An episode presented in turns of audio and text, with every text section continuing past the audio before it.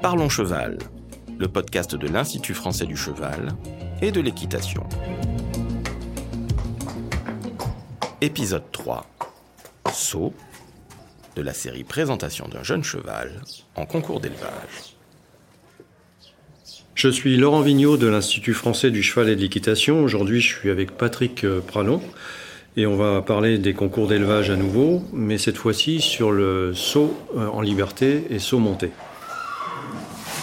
Alors Patrick, tu es responsable des moyens équestres euh, à l'IFCE, tu suis plus particulièrement la cavalerie, tu es responsable des achats aussi, tu es écuyer du prestigieux cadre noir et juge national celle français. Donc une grande expérience dans ce domaine. Donc si on parle du saut en liberté et du saut monté, euh, ce sont des disciplines qui sont euh, jugées sur quatre critères. Tu peux nous parler de ces quatre critères? Oui, les quatre critères sont euh, assez simples. Hein. Nous allons, lorsque nous allons regarder le cheval évoluer dans le rond, regarder l'équilibre sur les sauts du cheval, ses moyens à l'obstacle, le style qu'il peut avoir sur l'obstacle, et son comportement de manière générale. Alors ça, ce sont des critères qui figurent sur les grilles des juges, hein, notamment des juges celles français. Euh, quels sont les qualificatifs pour euh, estimer chacun de ces critères? Ben, Nous avons essayé d'être euh, assez clairs dans les qualificatifs par critère, c'est-à-dire que nous en avons relevé trois par grande entité, ce qui nous permet d'expliquer assez facilement aux éleveurs ou aux cavaliers qui présentent les chevaux euh, ce que nous recherchons. Puis ensuite pour les juges, divers et variés, qui sont présents sur toutes les régions, euh, d'avoir euh, des critères pareils faciles à quantifier. Donc par exemple, pour l'équilibre sur les sauts, nous allons chercher à avoir un cheval qui se propulse.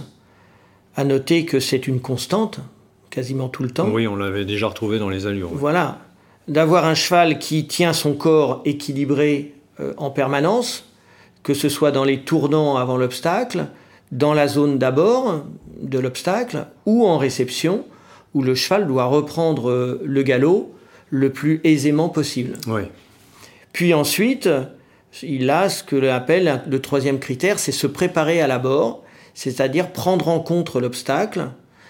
Le cheval arrivant au galop, il doit, dans son corps, se préparer pour le sauter dans les meilleures conditions.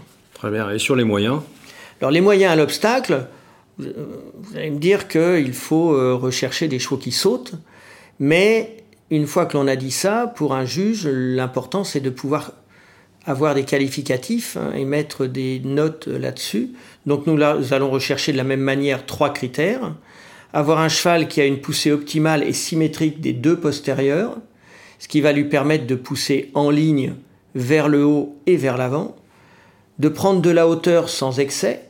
Je m'explique, un cheval qui prend en compte l'obstacle, un cheval qui est respectueux de l'obstacle, qui va sauter ce qu'on lui demande avec une petite marge, mais un cheval qui veut prendre 20, 30, 40 cm de marge parce que l'obstacle soit l'effraie, soit l'impressionne, lorsque les obstacles vont monter, s'il prend la même marge, il va s'arrêter parce qu'il va perdre l'équilibre et va se faire peur. Ensuite, euh, le dernier critère, c'est avoir de la trajectoire, c'est-à-dire avoir un cheval qui soit capable de sauter un vertical ou un auxerre et aller au bout de l'obstacle en ayant une, parabole, une trajectoire qui soit bien symétrique devant et derrière, malgré la largeur et la hauteur de l'obstacle. Oui, en somme, sur ce critère-là, on va un peu estimer le potentiel du cheval pour ses futures épreuves.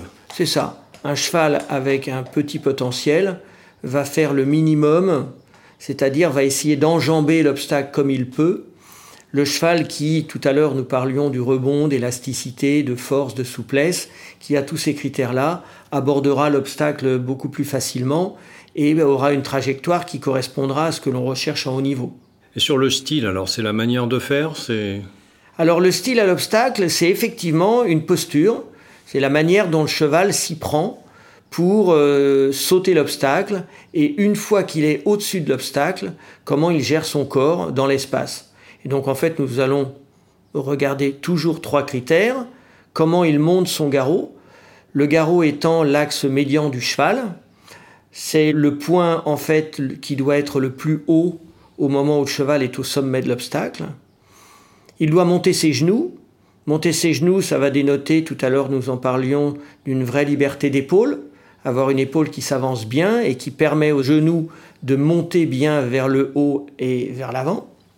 Et ensuite s'articuler sur le saut, c'est-à-dire que le cheval a une bonne perception de son corps dans l'espace.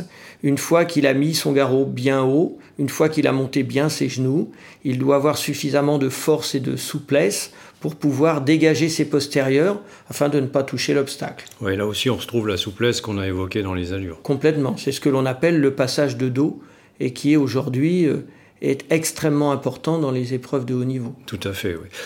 Alors il y a un dernier critère qui moi me plaît beaucoup parce qu'il est souvent oublié dans les jugements que peuvent faire un amateur, c'est le comportement. Qu'est-ce qu'il y a derrière? Alors le comportement, de manière générale, c'est essentiel. C'est-à-dire qu'un cheval avec euh, le plus beau modèle de la Terre, la meilleure locomotion qu'il soit, et des moyens euh, hors du commun, s'il n'a pas un bon mental, son comportement va aller euh, dans le même sens, c'est-à-dire que tout ce qu'il a en point positif, il va le transformer en point négatif. Euh, on ne peut pas demander à un cheval de faire du haut niveau s'il n'a pas un mental de guerrier, s'il n'a pas un mental équilibré, s'il n'a pas un mental où euh, il fait la part des choses entre un obstacle regardant, un obstacle euh, plus léger, non regardant, et où en fait quand il va sauter son obstacle, il le fait de manière extrêmement sereine. Oui, en, somme, un cheval qui a un bon comportement va toujours chercher à s'améliorer, alors qu'à l'inverse. Euh, Complètement. C'est pour ça que nos trois critères, c'est de l'énergie. Le cheval doit être énergique, mais ne doit pas être énervé. Hmm. Le cheval doit être respectueux. Il doit prendre en compte l'obstacle et ne pas avoir envie de toucher l'obstacle, mais il ne doit pas être effrayé par l'obstacle. Et il doit toujours avoir envie de bien faire, c'est-à-dire qu'il doit, comme tu le disais tout à l'heure, toujours avoir envie de s'améliorer et de tirer bénéfice de ses erreurs. C'est-à-dire que nous, jury, un cheval peut faire une très grosse faute sur un obstacle, renverser l'obstacle. Si les fois suivantes, il l'a pris en compte et il essaie de s'améliorer, on ne lui mettra pas de point négatif. En revanche, s'il fait tomber les barres sur chaque saut parce qu'il ne les prend pas en compte, effectivement, hein, c'est un problème de mental Hein, il ne se sent pas concerné par la chose, et effectivement, pour l'avenir, c'est plutôt ennuyeux. Alors comment se déroule la présentation justement devant le jury? Alors l'éleveur ou le cavalier qui amène le cheval, pareil, lui fait faire les trois quarts d'un tour de piste, l'amène juste devant l'obstacle, il lui présente, il lui fait sentir, il lui fait regarder, que le cheval ne soit pas effrayé, D'où l'intérêt de les préparer un peu en amont pour que le cheval connaisse le dispositif et ne soit pas euh, dans la découverte le jour où effectivement il passe un examen. Le cavalier fait demi-tour, ramène le cheval près de la porte, et là les hommes de piste le prennent en charge. Euh, ce sont des personnes expérimentées qui savent comment faire tourner des chevaux dans un, dans un rond il y a une ou deux personnes pour faire sauter le cheval, c'est-à-dire ce sont des professionnels qui sont pointus et qui connaissent les réactions que peuvent avoir les chevaux. Et ensuite, le cavalier laisse ces personnes-là œuvrer. Le jury laisse les personnes qui font sauter les chevaux dérouler. Il y a un nombre de sauts limité.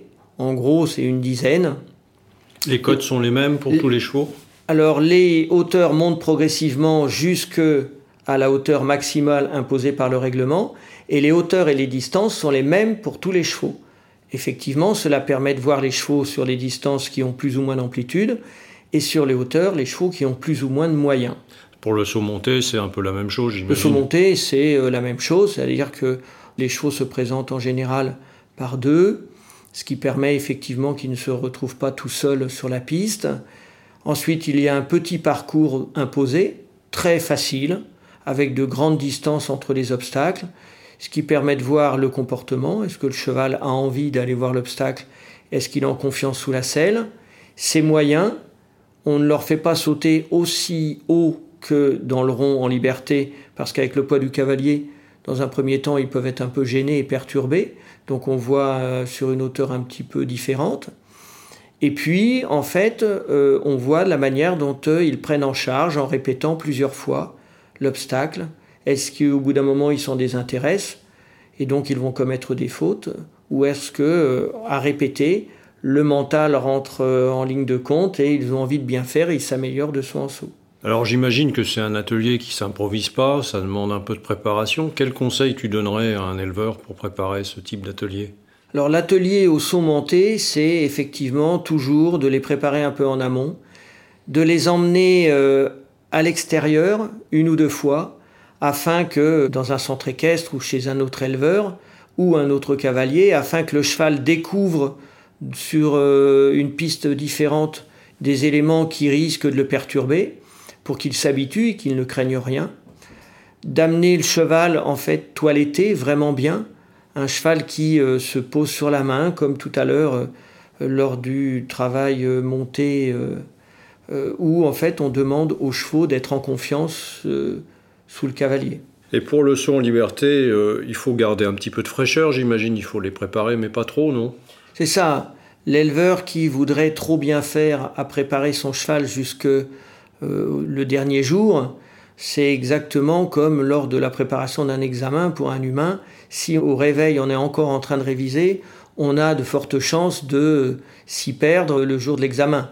Euh, là, pour les chevaux, c'est la même chose. L'idéal, c'est 3-4 jours avant, euh, les oxygéner, leur faire voir autre chose, leur faire penser à autre chose, pour que le jour du concours, bah, il soit un, frais, hum, pas trop fatigué, et puis, deuxièmement, que les chevaux soient euh, avec l'œil un peu pétillant, qu'ils aient envie de faire encore mieux. Et en conclusion, si tu pouvais nous décrire le cheval idéal, qu'est-ce que tu dirais? Le cheval idéal, ce serait, euh, en cheval moderne, bien évidemment, un cheval, euh, je dirais, avec un beau modèle, c'est-à-dire un modèle porteur sur qui on a envie de détourner le regard, on a envie de monter dessus. Ça, c'est la principale des, conditions. Euh, on sait très bien que quelqu'un de grand aura plutôt tendance à chercher des chevaux plutôt un peu plus grands. Euh, une personne, euh, je dirais, un peu plus petite ou une femme va chercher plutôt un modèle un peu différent aussi. ensuite, avec des qualités de souplesse, de force et d'équilibre importantes, d'énergie, tout en étant vraiment très équilibré dans leur mental. Ensuite, je dirais, le cheval idéal, c'est euh, avant tout une question de couple. Euh, bien évidemment, euh, si tous les chevaux qui sont beaux, avec de gros moyens et un bon mental, étaient champions olympiques, nous n'aurions que des chevaux comme ça sur Terre.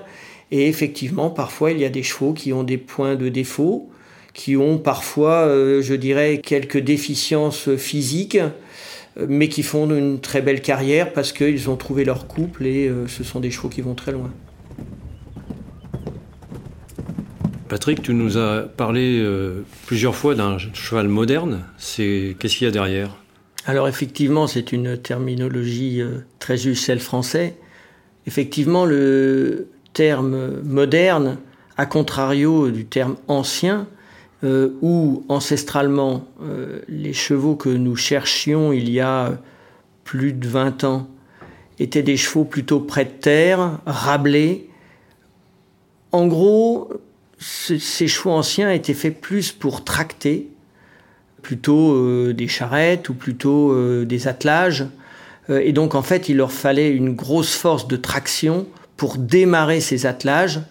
et donc en fait, on avait besoin de chevaux avec des blocs d'épaule et de croupe très importants, des dos plutôt courts, plutôt près de terre, avec des canons qui étaient assez courts. Aujourd'hui, le sport moderne nous oblige à avoir des chevaux qui sont euh, beaucoup plus faits en lévrier, pour employer un exemple clair. Ce sont des chevaux qui sont beaucoup plus fins, beaucoup plus aériens. En fait, on les reconnaît assez facilement lorsque l'on on les entend euh, s'exprimer au travail. Un cheval euh, ancien, on l'entendra vraiment galoper. On pourrait dire qu'il a un galop lourd quand il frappe le sol, parce que c'était leur particularité. Ils ancraient leurs pieds dans le sol pour tirer et démarrer les grosses charrettes de foin. Aujourd'hui, le cheval moderne, il doit sauter avec beaucoup d'aisance et d'élasticité. Et une fois que l'on a réuni tout ça, on les entend à peine toucher le sol qu'ils sont déjà repartis. un cheval saute et il est déjà reparti dans l'autre sens sans même qu'on ait eu le temps de voir ce que faisait le cavalier. C'est des chevaux sur lesquels on a beaucoup allégé l'avant-main et puis reporté sur le moteur derrière. C'est ça, aujourd'hui on est beaucoup moins dans un effet traction, beaucoup plus dans un effet hors-bord et on a des chevaux qui sont faits très en montant, très équilibrés pour aller haut, loin et vite. Merci Patrick pour tous ces conseils. Merci Laurent. Si vous souhaitez en savoir plus sur le sujet, rendez-vous sur notre site internet equipedia.ifce.fr où vous trouverez tous les travaux de nos experts. Vous pouvez aussi nous rejoindre sur notre groupe Facebook Equipedia Science et Innovation Equine pour plus de contenu. Pour ne manquer aucun épisode, abonnez-vous, partagez, commentez et n'hésitez pas à laisser 5 étoiles sur Apple Podcast. A très vite pour un nouvel épisode.